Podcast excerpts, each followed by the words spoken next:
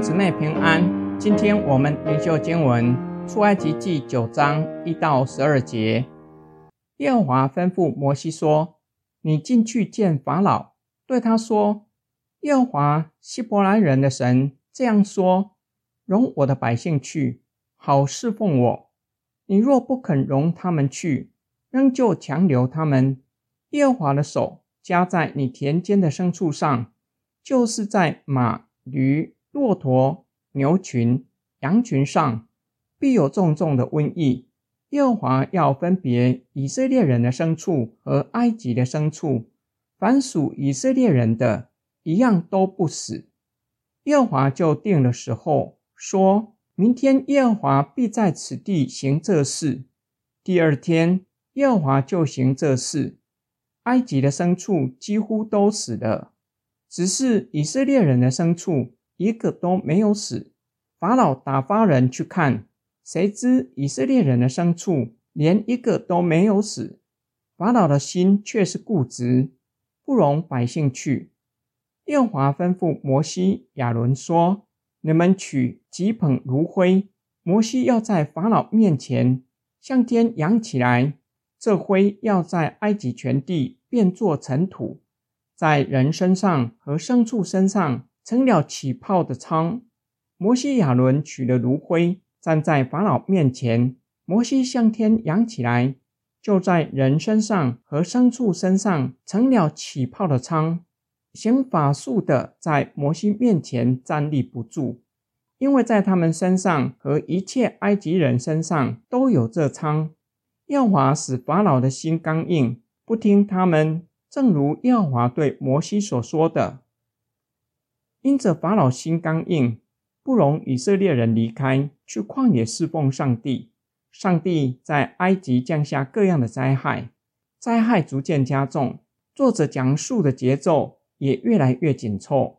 第五个灾害——瘟疫之灾，在摩西进宫向法老说话，法老再次不容百姓离开。作者说：“这是耶和华的手。”加在一切牲畜的灾害，属埃及的牲畜都感染极重的瘟疫，并且死亡。法老打发人去看，证实以色列人的牲畜却是连一只也没有死。即便如此，法老依然刚硬。上帝不再差摩西向他说话，而是差派摩西在法老面前扬起灰来，灰变作尘土。这次感染的对象包括人在内。在牲畜和人的身上都长起泡的疮，法老的术士也在摩西面前站立不住，连他们身上都长疮。脓疮无论在日常生活或是宗教上都被视为不洁净。上帝以他的大能彰显他的荣耀和全能，并且显明那些拜偶像的和偶像一样都是不洁净的，都要面对上帝的审判。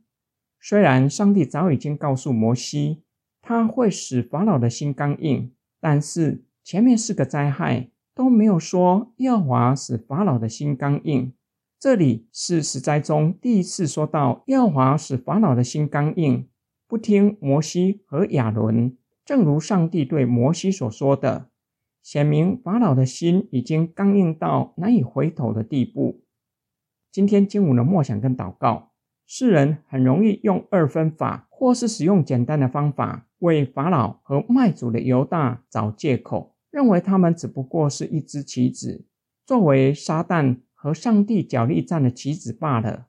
他们是无可奈何的，因为若是没有卖主的犹大，耶稣也不会上十字架，就不能完成救恩。法老也是如此。前面的经文早已经说到，上帝要使法老的心刚硬。因此，法老不容许以色列人离开，是最自然不过的事。法老怎能抗拒上帝的作为？只能心地刚硬，不容以色列人离开。法老和卖主的犹大真的无奈的任由上帝和撒旦摆布吗？难道他们不用为自己的恶行负责任吗？难道他们的恶行最后让以色列人离开，让主耶稣基督完成救恩？真的是如此吗？就像约瑟愿意宽恕兄长们的恶行，但是约瑟并没有说兄长们的行为是善的，他们帮助了以色列家，使得以色列家的性命被保全下来。约瑟依然表明他们所做的是恶的，然而约瑟更加肯定上帝良善的旨意和全能。神知道人的心是如此的悖逆刚硬，神逆转兄长们的恶行。法老和卖主的犹大都必须为自己的恶行负责任，都必须面对上帝的审判。